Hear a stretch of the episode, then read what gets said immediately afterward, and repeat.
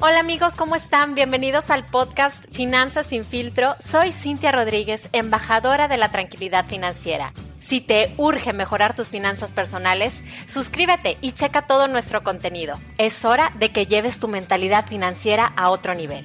¿Estás listo? Comenzamos.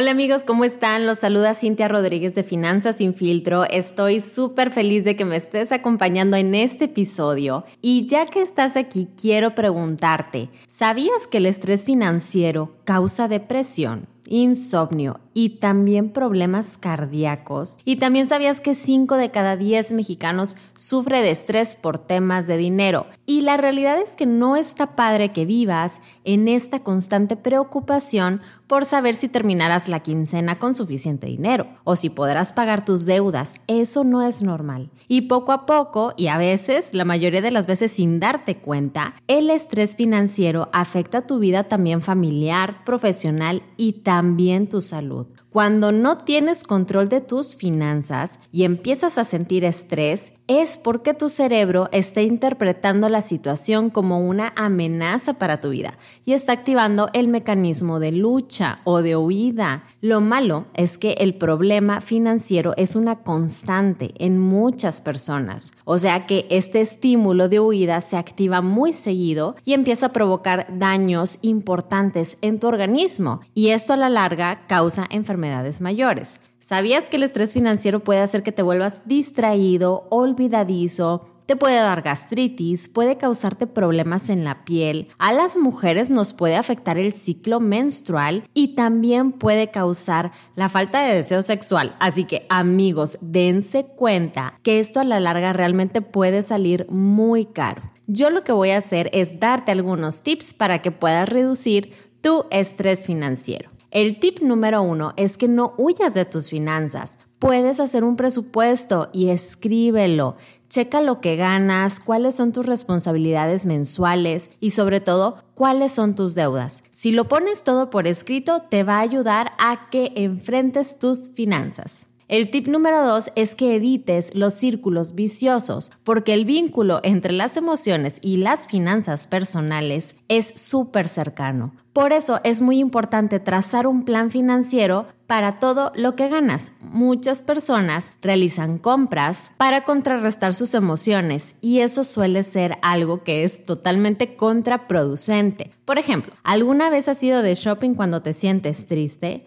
Pues esto crea un mecanismo artificial de recompensa que es totalmente pasajero y al final, después de realizar estos gastos innecesarios y ver el estado de cuenta, va a empezar a llegarte el sentimiento de culpa y esto se convierte en un círculo vicioso.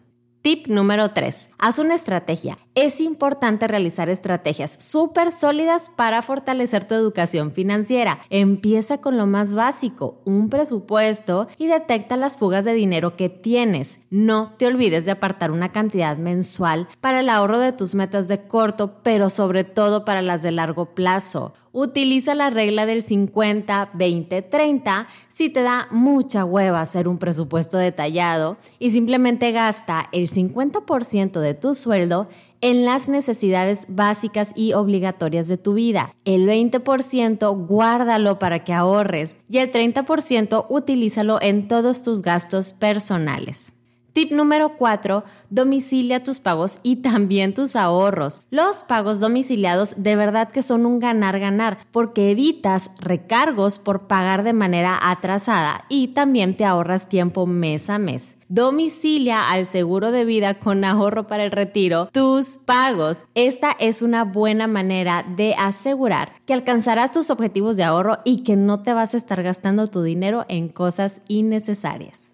Tip número 5. Edúcate financieramente para que aprendas a manejar tu dinero de manera inteligente, para que conozcas todos los riesgos del sobreendeudamiento y para que planees tu retiro y aprendas a invertir tu dinero de manera segura. En conclusión, amigos, los puntos clave para ganar la batalla contra este estrés financiero son, número 1, priorizar. Aprender a distinguir lo que realmente necesitas de lo que quieres. 2. Los pequeños pasos, avanzar es mejor que no hacer nada y quedarte estancado en el mismo sitio. Y tres, hacerlo con una buena actitud. Acuérdate que todo lo que haces por tus finanzas te va a traer una mayor tranquilidad y una súper mejor calidad de vida. Eso fue todo por hoy amigos. Muchísimas gracias por haberme acompañado. Si tienen alguna duda o me quieren hacer algún comentario, saben que me encuentran en Instagram como Sin filtro. Si este episodio te gustó o si conoces a alguien que siempre está estresado por temas de dinero, compártele este episodio. Muchas gracias y nos vemos pronto.